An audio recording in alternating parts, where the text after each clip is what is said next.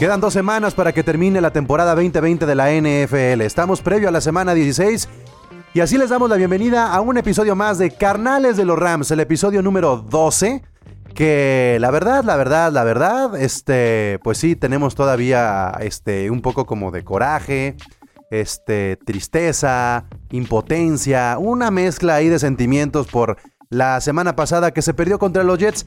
Y generalmente, usualmente lo que hacemos es ver hacia adelante y queremos hablar de la semana 16 y 17.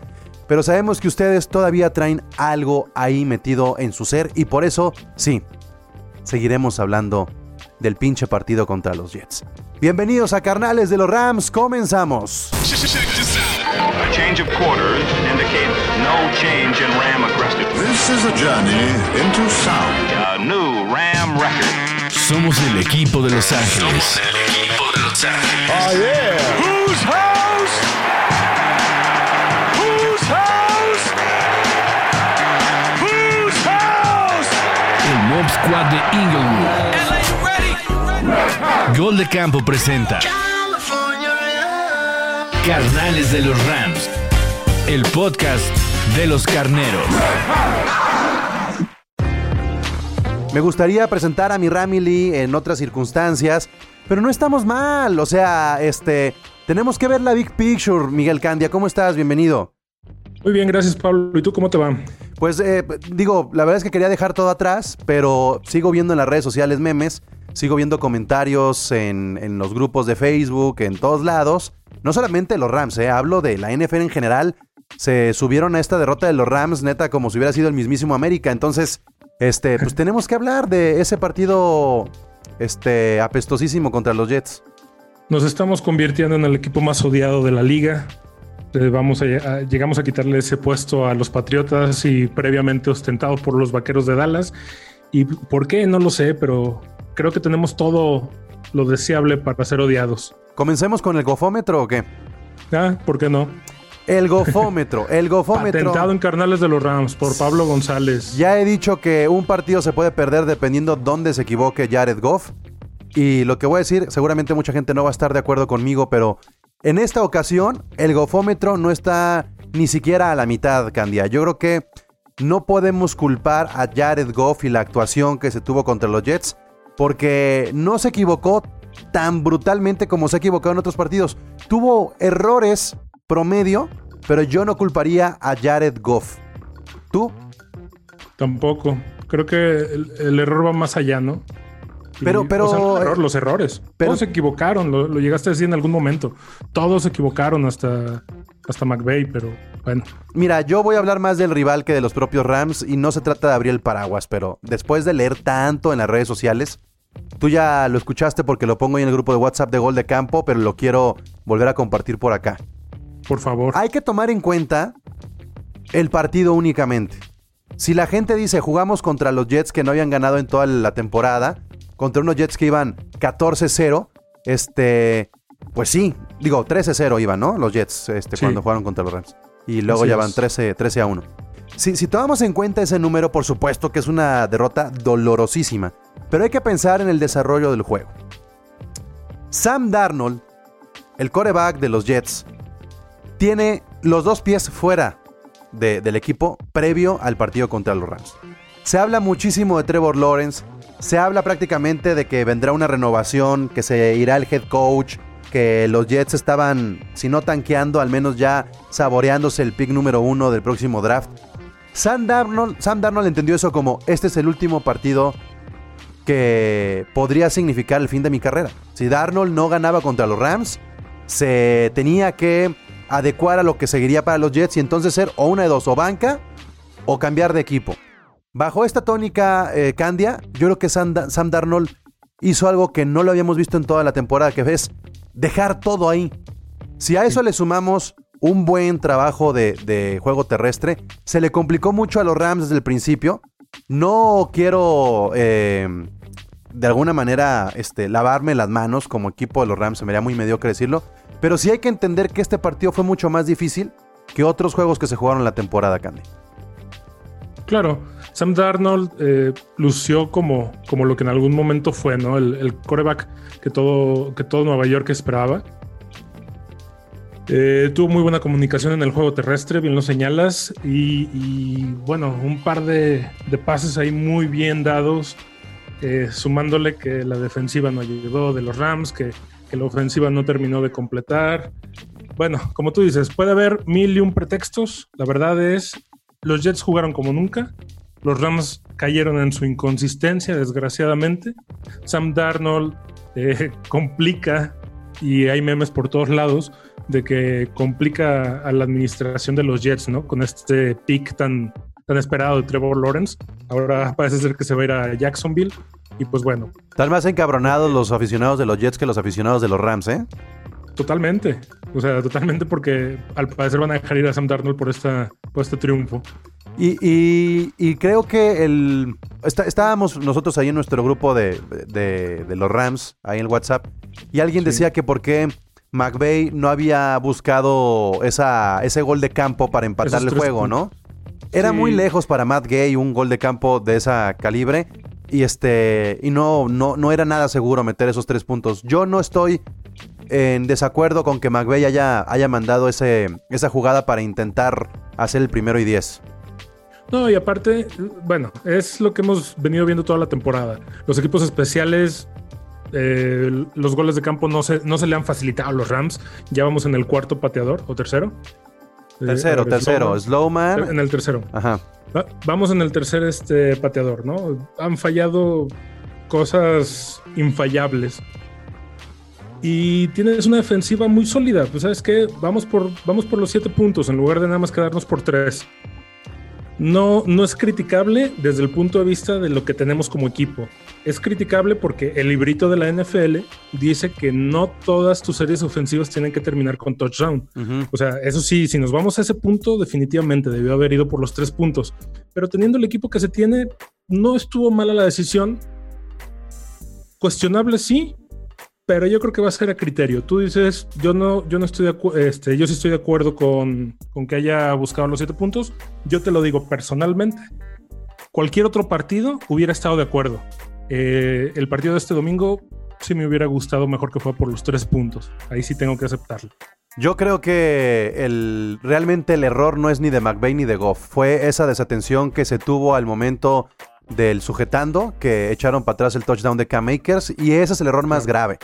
Y no es la primera vez que se ve un error de la línea ofensiva de ese tamaño. Pasó con los Bills. Y ahora quiero destacar justamente las derrotas de los Rams. Mucha gente ha dicho, ay no, qué excepción, los Rams ya no van a pelear nada. A ver, se perdió contra los Bills 35 a 32, diferencia de 3 puntos. Se perdió con San Francisco 24 a 16, diferencia de una posesión de 8 puntos. Se perdió con eh, los Delfines de Miami, ahí sí, con 11 puntos de diferencia, 28 a 17.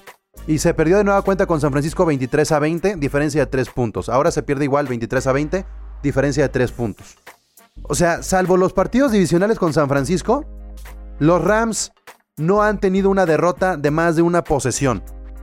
Están vivos Pero para los... las victorias. Es que no quiero hablar de las victorias por eso, justamente, Candia, porque la, la banda está más aferrada en destacar lo mal que juegan los Rams que los días que juegan bien. Entonces hablemos de, de estos pésimos panoramas y de estos este, pésimos escenarios que han tenido el equipo durante la temporada.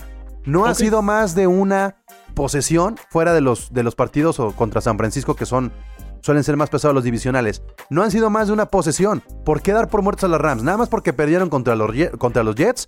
No ha estado igual Steelers. No perdió Kansas City contra Las Vegas. Unas Vegas que también Exacto. son irregulares. Los Ravens no Le perdieron contra, clavo, ¿no? contra Nueva Inglaterra. O sea, es la NFL.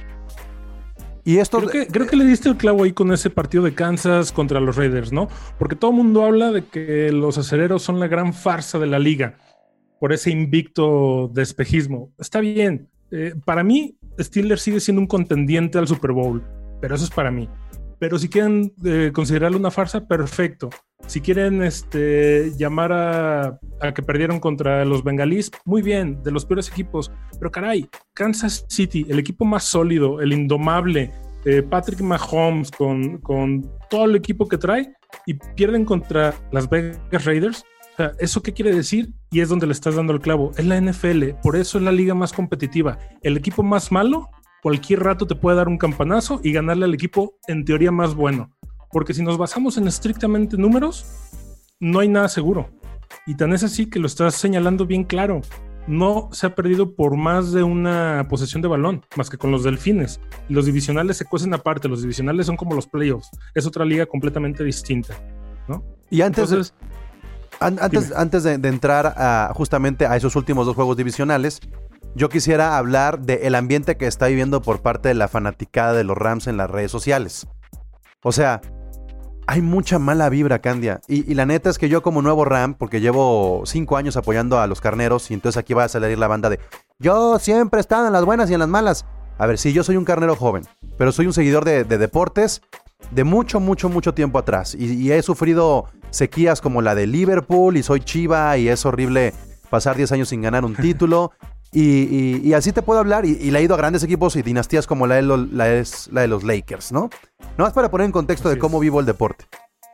¿Qué pedo con los fans de los Rams que tiran tanto hate y tanto, tanto hate con todo y una temporada ganadora que ya rebasó las expectativas de muchos, faltando dos semanas? Ya se cumplió con la cantidad de victorias que muchos presupuestaban y faltan dos semanas. ¿Así ha sido siempre la fanaticada de los Rams, Candia? Con, No. con- o sea, o, o ya está muy casado el pleito con Jared Goff.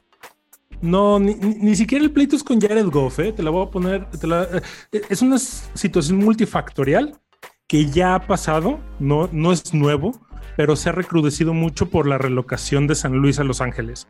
La gran mayoría de los que se están quejando ahorita de lo que está pasando con el equipo en general son aquellos que le empezaron a ir al equipo estando en San Luis y la relocación no les agradó, ya sean eh, gente americana o mexicanos que por alguna extraña razón le tenían afecto a la ciudad. Está bien. Pero ya pasó. O, sea, sí ha sido, ¿cómo te diré? Es algo repetitivo porque cuando se mudaron de Los Ángeles a San Luis también pasó lo mismo. De ser el equipo de, de Hollywood, de ser el equipo querido de, de las películas y de las series y todo, pasó a ser un equipo que nadie mencionaba hasta que llegó Kurt Warner otra vez. Y ahí fue cuando volvió a recuperar fanaticada. Vienen a Los Ángeles y digo vienen porque estamos más cerca de Los Ángeles que de San Luis. Cualquier persona que sea fanática de los Rams me va a entender. Ir a San Luis es volar o a Kansas o a Chicago y después manejar no menos de cinco horas para poder Ah, y, llegar a- y- y Los Ángeles y San Antonio son un chipote de México, a final de cuentas. Exactamente. Ah, Hay más mexicanos en Los Ángeles que en Guadalajara, caray, que es donde grabamos este bonito y hermoso podcast. Entonces pasa eso. Luego, ¿qué pasa con Jared Goff? Es algo muy similar a lo que pasó con Sam Bradford, que también fue un pick número uno. Y es eso. Se espera y se carga todo. Lo que- y es algo que les va a pasar a los Jets ¿eh? o a los Jaguares de Jacksonville. Se carga toda la ilusión del equipo en el coreback. Y si no tienen equipo alrededor, el culpable es el coreback porque fue el pick número uno. Y Jared Goff carga con ese estigma de ser el pick número uno. Siempre se da en la liga que el pick número uno tiene que ser un cabrón que tenga eh, las temporadas perfectas y que no pierda un solo partido. Pero luego a eso súmale que, gana- que después de llegar al Supertazón en 2018, en 2019 le dieron un contrato de 135 millones de dólares, de los cuales 110 son asegurados. Pues mucha gente dice, oye, ¿por qué le estás pagando a él un dinero que le podrías pagar a cualquier otro coreback mucho mejor que él? Pues porque su equipo va mejor que Deshaun Watson y gana más. Efectivamente. Porque, porque gana más Russell Wilson no y lo está compitiendo. Si, si los Rams ganan el domingo Russell Wilson, el señor Jared Goff gana menos que Russell Wilson y lo va a tener arriba al equipo. O sea, Así estaba es. el equipo arriba la semana pasada. Entonces, a ver, No, a ver, tenemos una temporada de 10-4, de 10-5. Tra- tenemos una temporada de 10 ganados. Si se acabara la liga ahorita, por COVID o por lo que sea, ojalá y no, tenemos una muchísimo mejor temporada de la que tuvimos de mil, del 2003 al 2016. O sea, no necesitamos más. Sí, sí necesitamos este, ganar playoffs, llegar a, a supertazones, ganar supertazones, claro, es lo que aspiramos todos los fanáticos y más de un equipo con tanto, con tanto arraigo, vamos, que eso es otra de las cosas. Los que se han subido a irle en este momento o los que se han subido a irle en los últimos 3, 4 años como tú, llegan a un equipo con uniformes aburridos, de una ciudad aburrida que se acaba de mudar a la ciudad más más trascendente de Estados Unidos, al estado más importante de Estados Unidos, y de repente este cambio de uniforme no sé qué esperaban, que también ha sido tan criticado y no es otra cosa más que una belleza de uniforme. Cada vez más lo compruebo.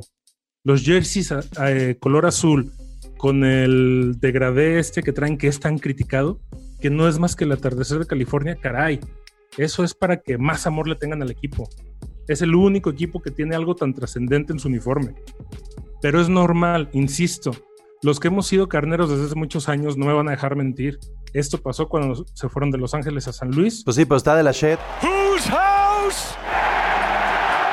Whose house? Whose house? Hay que revivir un poco lo que ha pasado con, con los Rams este, este año. Eh, ese 30 a 10 contra Washington, hoy, sería una hazaña para cómo está jugando Washington, sobre todo defensivamente. Meterle 30 puntos a este Washington tiene su mérito, ¿ok? Claro. Ese 24 a 10 con los Osos en, en horario estelar tiene su peso. Ese 23 a 16, recibí 16 puntos de Seattle, creo que también tiene su peso, sobre todo, este, eh, porque además se jugó en Seattle ese, ese juego, ¿no? Así es. Se jugó en Seattle, entonces, pues de alguna manera creo que tiene también su, su mérito. El 27-24, la primera venganza contra Tom Brady, no me digan que no supo bien. El 38-28 contra Kyle Murray y, Arizona, que es un equipo que tiene con qué pelear. No digo que para el Super Bowl, pero sí para llegar a playoffs. Y finalmente el ridículo que pasaron los Patriotas contra los Rams, que no pudieron anotar un solo touchdown, 24 a 3. Esta serie de resultados son los resultados que debemos eh, de usar a nuestro favor para decir, ¿están los Rams para pelear en postemporada? Porque comienzo a leer muchos, muchos comentarios de, ¿ya para qué? Si vamos a hacer el ridículo en la, en la postemporada, ¿ya para qué? No te vas a enfrentar a los Jets en la postemporada. Te vas a enfrentar a estos equipos con los que se pueden ganaste. llegar a crecer los Rams. Claro. Y además eh, te vas a enfrentar a equipos a los que ya les ganaste y a los que ya tienes tú dominado, tanto técnicamente desde el coacheo como físicamente. Tienes a cada uno de los jugadores prácticamente bien estudiados. El único que podría causar riesgo si pasara, que no va a pasar, son los 49. Entonces, ¿qué pasa? Los Rams tienen no solo para pelear en postemporada, tienen hasta para llegar al Super Domingo. Probablemente no ganarlo, pero quién sabe. Ha habido equipos que llegan ¿Por qué no? y lo ganan. ¿Por qué no? Porque probablemente va a haber este. Para ganar un supertazón se necesitan tantas cosas que por eso no se ganó el del 2018, ¿no? En el 2018 necesitábamos un coreback con experiencia, ya lo tenemos. En el 2018 no lo teníamos. Necesitábamos ir contra un equipo que técnicamente no lo superara.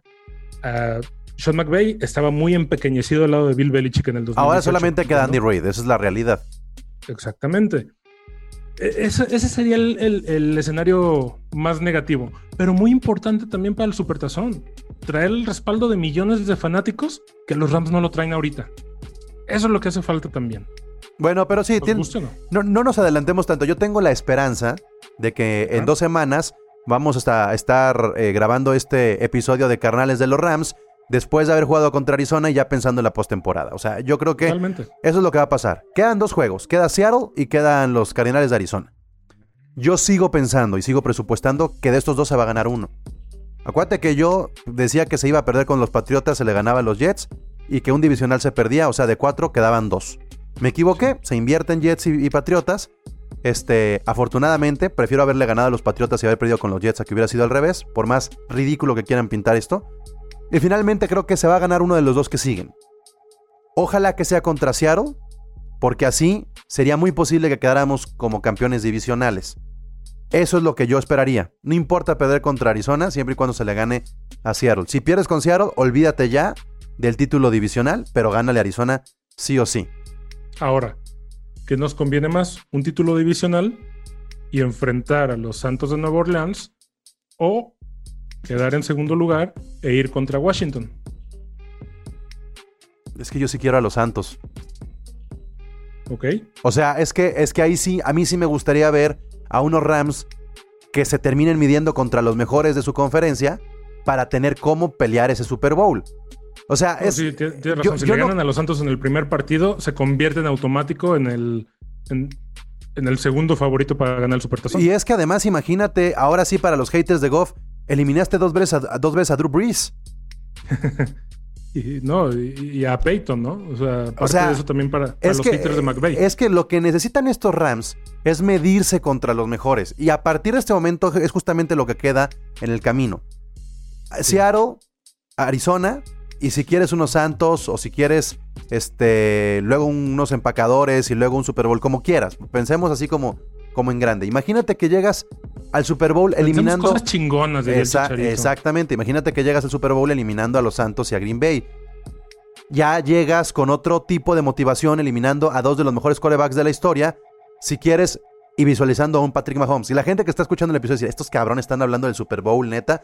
Sí. Neta, es El, que ca- sí. el camino como pinta. El Pinta equipo hay, ¿eh? Russell Wilson, Kyle Murray, Drew Brees si quieres, este y Aaron Rodgers. Este sería como el, el- el camino más, más complicado, ¿no? Sí. Este, vámonos paso a paso, vámonos semana a semana. ¿Qué esperas de este segundo juego contra los Seahawks de Seattle en, en la semana 16? 16 contra Seattle. Aunque me critiquen, yo sé que alguien. Conozco a alguien que se ríe de que digo Seattle. Este. Se va a ganar, se tiene que ganar. Contra Russell Wilson se tiene que ganar. Es, te digamos, el partido dentro de los más complejos, el más seguro. Porque se tiene. Las, bueno, debilidades, las, las debilidades de los Seahawks no han desaparecido, ¿eh? La No. defensa de los Seahawks sigue siendo agua. Solamente Jamal Adams con su regreso ha ponido un poco más de... Ha puesto, perdón, ponido. ahí Ha ponido eso. Este, hay que editar eso. Eso por fue un favor. meme de había ponido algo aquí. Este, hay que, ha puesto mucha personalidad Jamal Adams. Y, y ahí sí creo que no es lo mismo, ¿no? Ha, ha tenido un poquito más de, de trabajo en equipo en la secundaria de, de los Seahawks. Yo creo que Sí. volvemos a la misma. La línea ofensiva de los Rams tiene que jugar como contra Tampa, tiene que ser perfecta, tienen que darle tiempo a Jared Goff. A lo mejor no está acá Makers, entonces también eso va a complicar mucho el juego terrestre. Yo creo que los Rams tienen que explotar ese juego aéreo. Justo la debilidad de los Seahawks está ahí. Y con el juego aéreo no es nada más Cooper Cup, es que exista una rotación. No se ha visto otra vez ya Va- Van Jefferson, este Candia, y es es bueno el muchacho. No, y aparte de Van Jefferson, como dices, se tiene que explotar el juego aéreo. Está Cooper Cup, que, que la semana pasada no lo vimos. Es- E- Everett soltando balones fáciles y recuperando unos importantes, pero ese tipo de cosas donde hay que señalar, si tú Everett tienes dos recepciones por partido, tienen que ser dos recepciones perfectas. así es. Tyler Higby también, ¿eh? sacando la casta el, el domingo. Digo, jugó, a pesar de traer el armatoste en el, en el codo, jugó bastante bien. Pero de nuevo, eh, ¿qué podemos esperar de este, de este, de esta semana 16? Volver a ver a DK Metcalf neutralizado por Jalen Ramsey. Para mí va a ser uno de los grandes placeres de esta temporada. Va a ser muy difícil Sí. que se repita eso, ¿eh? Um, va a ser muy difícil, pero si alguien lo va a querer demostrar que puede hacerlo, va a ser Jalen Ramsey otra vez. Yo creo que va a ser un partido mucho más cerrado. Yo creo que los Seahawks iban a poder rebasar los 20 puntos. Y este, por eso hablo mucho de la productividad ofensiva de los Rams, porque si no van a depender otra vez de la defensa, que quieras que no, entre más tiempo pasa en el campo, pues más se desgasta. Entonces, sí, claro. este, yo sí creo que tiene que ser un juego mucho más ofensivo, no depender de la defensa, un juego impecable. En el gofómetro, pues que se equivoca ya al fondo, donde no cueste, donde, donde, Claro. donde Goff no regale ese balón. Y algo que me sorprendió que se tiene que corregir en el partido pasado es los equipos especiales. O sea, no te pueden bloquear una patada. Y, y- y ya por no, fin estamos fatal. devolviendo bien las patadas. Entonces ya tiene que ser un juego perfecto de equipos especiales. Sí, Simba Webster ya está empezando a hacer las cosas bien. Y luego, aparte, cuando haces una buena evolución de patada, no puedes permitir que los bloqueadores hagan, eh, cometan infracciones que te regresen. Eso es importantísimo, ¿no? Porque sí, Simba Webster ha sido el gran ausente de la temporada. Pero cuando logra una buena corrida lo regresan porque sus bloqueadores hicieron bloqueos ilegales, hicieron holdings, hicieron esto. Dices, bueno, caray, una de 30 y, y no poderla disfrutar está medio complicado. Y bueno, Equipos especiales tienen que mejorar. Jugando un poco al Doctor Strange, imagina que ganas contra los Seahawks. ¿Qué esperarías contra Arizona? Uy, ¿qué esperaría? Otra victoria. ¿Qué haría yo? Sacaría a jugar a todos los, a toda la banca y a los titulares los, los descansaría. ¿Sí le darías ese, ese juego? Sí, sí, sí, sí, sí lo daría. Ya ganándole a, a Seattle, sí le daría ese juego a Arizona. Mm, ok, ok, ok. A ver, nada más hay ¿Por que... qué? Ajá. Porque ahí te va porque estamos ahorita, ojalá y no, pero estamos en una especie de un multi- multiverso, como, como viene a ser la, la referencia de Doctor Strange, muy similares a San Francisco al principio de la temporada, con un equipazo, pero sin sustitutos que si se te lesiona un jugador clave, ya sea desde un Michael Brokers, un Aaron Donald, que bueno, ese, ese güey es in- in- inquebrantable al parecer, este, un Jalen Ramsey o un, ¿qué te gusta? Un Robert Woods, eh, un Darrell Henderson, no tienes con quién cubrirlos. Porque no sabemos qué hay en la defensa. Entonces creo que es momento de foguearlos para no quedarnos en playoffs como nos pasó en el 2018, que llegamos al Supertazón sin Todd Gurley. Y a esto tenemos un serio problema, hablando de multiversos.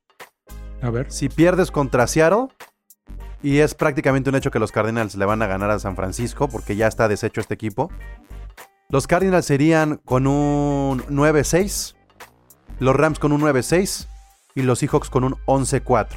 Ya no alcanzas a los Seahawks, pero además del 9-6, tendrías un 2-3 divisional y los Cardinals un 3-2 divisional. Entraríamos en último lugar de comodín. Sería tu primer juego de playoffs la semana 17, prácticamente. Whose house? Whose house? Whose house? Ok. Digo tu Ya primer juego de, playoffs la semana 17 porque tendrías que jugártela con todo para estar arriba de Arizona. Sí, donde, donde si lo pierdes, Te eliminan. exacto. Ok. La- las cuentas así no las había sacado. Me acabas de, de dar un cubetazo de agua fría. Porque el maldito San Francisco ya no están aspirando absolutamente a nada. Y No, ya definitivamente Samuel y Monster ya dijeron que ya no van a jugar. ¿no? ya no va a jugar el, el- el poderío de San Francisco el juego contra Arizona. Arizona tiene un camino relativamente sencillo. Dependen de sí mismos y van primero contra San Francisco y luego contra los Rams. Ahora, por eso es importante. Si le ganas a los, a los Seahawks, puedes Tienes que asegurar el tercero, Ya, ya, ganándole a los Seahawks estás del otro lado. El 17. Sí. Sí, hay que ganarle a Seattle y entonces hay que. Perdón, me retracto. Mira qué padre cambio de opinión en tan poco tiempo. Me retracto. Ah, hay que jugar contra Arizona a todo lo que da, a todo vapor, ¿no? Yo creo que se va a ganar a Seattle y yo creo que se va a perder con Arizona. ¿Tú crees que se va a ganar a Seattle? Yo. Sí. Yo creo que se va a ganar a Seattle por cómo está el, el- la estadística y por cómo está Pete Carroll sigue siendo el hijo de Sean McVay en, en ese sentido. Russell Wilson sigue siendo pequeño, se empequeñece. Lo hemos hablado aquí en estos micrófonos con gente desde Argentina. Sabemos que Russell Wilson no puede contra los Rams, algo tiene que le dan miedo. Y Arizona, que es un equipo, como tú dices, que está cada vez más, que va, que va increciendo, que va mejorando cada partido. Yo creo que también se puede ganar, pero mucho, mucho más cerrado. Y a- ahí, Pero bueno, ahí te va mi, soy muy mi- positivo. ahí te va mi paro más grande y aquí muchos me van a odiar y van a decir este güey mediocre y lo que quieran.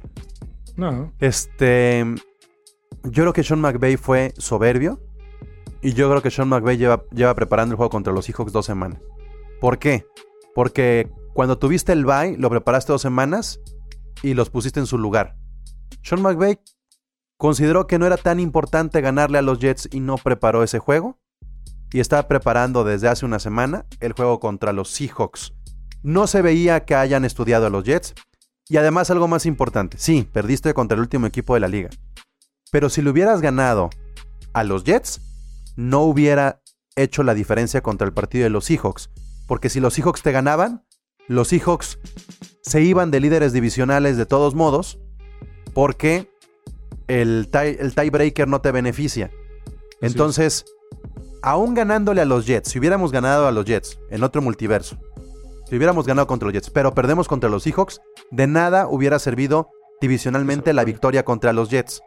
Pero preparar el partido contra los Seahawks dos semanas y ganar a los Seahawks es más importante que haber ganado contra los Jets. A ver, no tengo maquinita de efectos, pero a ver si se escucha bien. Me acaba de volar la cabeza con esa Yo con creo, ese análisis. yo creo es el que, primer análisis que escucho de esa forma, ¿eh? yo creo que los Rams llevan dos semanas preparando el partido contra los Seahawks porque es el partido más importante de la temporada. Es el primer análisis que escucho en ese sentido y me hace toda la lógica del mundo. Sean McVay sigue siendo un entrenador, como tú dices, es soberbio. Este, le cuesta mucho trabajo ajustar. Pero si algo tiene, es que prepara muy bien sus juegos y que tiene esta perspectiva de big picture. ¿Y, ¿no? sabe- y El sabes por qué, por qué me, me dio ese tufo en un momento? Hubo una jugada de tercera oportunidad de los Jets que lograron convertir donde Aaron Donald no estaba en la cancha. Cierto. ¿Por qué? Oye, O sea, de repente... las piezas en su lugar. A ver, sí, la defensa no llegó a Sam Darnold como, como deberían. Porque Sean McVay está probando qué hacer en caso de no tener a Aaron Donald y qué hacer en caso de no tener que recurrir tanto a Aaron Donald para no explotar el físico de Aaron Donald. Lo más fácil hubiera sido tronar a Aaron Donald contra los Jets. ¿Para qué? ¿Qué necesidad? No, y otra cosa, ¿eh? O sea, va, va a sonar a tontería, pero es de las estupideces que yo le pongo mucha atención, así como al, al mono este que contrataron en la administración de los Rams para detener a McVay de que no entrara al, Ajá, al- claro. Al que, al que baila tango Al con que lo va cuidando, ¿no? Sí, sí, sí. Puse mucha, o- sea, siempre pongo mucha atención en esas tonterías, pero es cierto lo que estás diciendo. McVay se había quitado los audífonos desde mucho antes de que recuperara el balón los Jets. Y eso es algo que McVay no hace ni aunque vaya ganando por 30 puntos hasta que no dan el silbatazo final. Yo creo que McVay tomó el juego de los Jets como una especie de, de pretemporada. A lo mejor es soberbia, a lo mejor perdieron, este, ni modo, ahí está el nombre de los Rams pisoteado por un equipo que iba en último lugar. Que, que- que de Pero- todos modos, ¿eh? aunque hayan ido en, en último lugar, jugaron muy bien. O sea, el, el- el partido fue muy entretenido. Quien se siga burlando Tuvieron un muy mal hoy- primer cuarto. Sí, pero quien siga diciendo al día de hoy que el peor equipo de la liga le ganó a los Rams, sí, el peor equipo de la liga en números, pero jugó mucho mejor que varios equipos que están en el top el día de hoy. Pues la pregunta es, ¿a qué juegas? ¿A no perder con el peor o a ganarle al mejor? No, pues definitivamente ganarle al mejor. O Y sea, ahí es donde se quita el comentario que dices que, que- que es un pensamiento mediocre. Al contrario, ¿sabes qué? Pierdo en las migajas, no hay bronca, pero yo voy por la rebanada de pastel grande. yo sigo pensando que la derrota más dolorosa es esa que se tuvo con San Francisco, porque es- esa es la que nos tiene ahorita justamente fuera todavía sin tener el boleto asegurado contra San Francisco. Ya habías alcanzado, este, permitiste que te dieran el gol de campo, eh, no jugaste bien el reloj, fue un, montón de cosas. Pero bueno, vienen los Seahawks, viene Arizona. Aviéntate ahora sí tu pronóstico del partido 1 y el partido 2 de los que restan. El partido 1, creo que Rams gana por dos posesiones, por más de 10 puntos. El partido 2, creo que podemos ganarlo por más de incluso de 15 puntos. Ok. Yo Así. voy, yo te, te aviento para los Seahawks un 24-20, 24-20, 24-21. Y contra Arizona te aviento un 28-21, 28-24. O sea, Arizona sí vamos a arrasar. No, al revés. Ah, que Arizona gana 28-21. Ujú. O sea, Arizona sí nos va a arrasar. No, no diría arrasar, pero creo que ganar a los Seahawks va a permitir un poco de relajación. Y los Seahawks Ok. ter- ter- terminarían como primero divisional. Claro. Pues mira, yo creo que dentro de dos semanas, como bien dices, aquí estaremos en estos micrófonos viendo a ver qué, cuál fue el resultado, valió la pena. Por lo pronto, es triste también y tenemos que aceptarlo. E insisto, va de nuevo del lado de, de la falta de la fanaticada. Nada más Jalen Ramsey y Aaron Donald llegaron al, al Pro Bowl, ¿no? El mejor pateador de despeje que hay, que es Johnny Hecker, no fue mencionado. Este, esquineros, sí, tenemos al mejor que es Jalen Ramsey, pero pero tenemos un muy buen equipo que era para que hubiera más Pro Bowlers, ¿no? ¿O tú qué opinas? Pues yo creo que este, al final puedes llenarte de Pro Bowlers y eso no hace ninguna diferencia. O sea, creo que lo más importante va a ser que los Rams tengan ritmo, tengan ritmo, tengan ritmo. Y si eso significa tener dos jugadores en el Pro Bowl, pues adelante, ¿no? O sea, no lo veo tan... Y además también ayuda un poco a que no se le suba luego, porque fí- fí- fí- fíjate cómo Jared Goff ya estuvo en un Pro Bowl Ajá. y la, y la gente lo sigue cuestionando. Entonces, ¿de qué sirve colgarte esas medallas? Mira, a Jared Goff lo van a seguir cuestionando y es una, y es una pena porque podrá ser, incluso podrá llegar a ser campeón en alguno de los próximos años, pero va a seguir siendo cuestionado porque desgraciadamente le tocó la generación de Patrick Mahomes. Y mientras no juegues al nivel de Patrick Mahomes, vas a ser un coreback mediocre a los ojos del 80% de la gente que sigue el fútbol americano. Aparte, en cuatro años no te tienes que preocupa- preocupar por contratos y eso ya es una ganancia importante para los jugadores franquicia que, que hoy están en los Rams. Pues ya vámonos. Candia. Este, a ver, a ver qué pinta, a ver cómo pinta. Espero que la gente nos pueda dar sus comentarios ahí en, en Gol de Campo, tanto en Twitter, que es arroba Gol de Campo, en Instagram y en Facebook, Gol de Camp. Que nos digan qué opinan. Este, señores haters, que parecen haters que le van a los Rams, relájense, apoyen al equipo. Si no lo van a apoyar, cállense. Yo la verdad es que me, me- me contengo de no escribir nada en las redes sociales. Es Este. Pero pues me decepciona mucho, no mi equipo, los que siguen a mi equipo y buscan cualquier pretexto para tirarles mierda. Está bien, está bien, no pasa nada, te, lo digo. Y, y otra cosa también ahí que se me, se me pasó hace ratito, que por cierto ahí tenemos pendiente un especial de la ciudad de Los Ángeles, ¿no? Eh, la ciudad de Los Ángeles no deja de ser el mercado más competido y más complicado de todo Estados Unidos.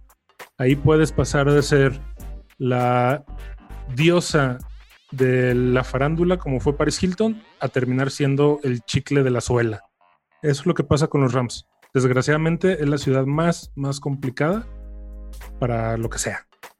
Pues hay que asumirlo como tal. Vámonos, Candia, muchas gracias. Nos vemos, Pablo, que estés muy bien. Solamente queda decir: Whose house? Rams house. A change of quarters indicates no change in Ram aggressiveness. This is a journey into sound. A new Ram record. Somos el equipo de Los Ángeles. Whose house? Whose house? Whose house? El Mob Squad de Inglewood. Gol de Campo presenta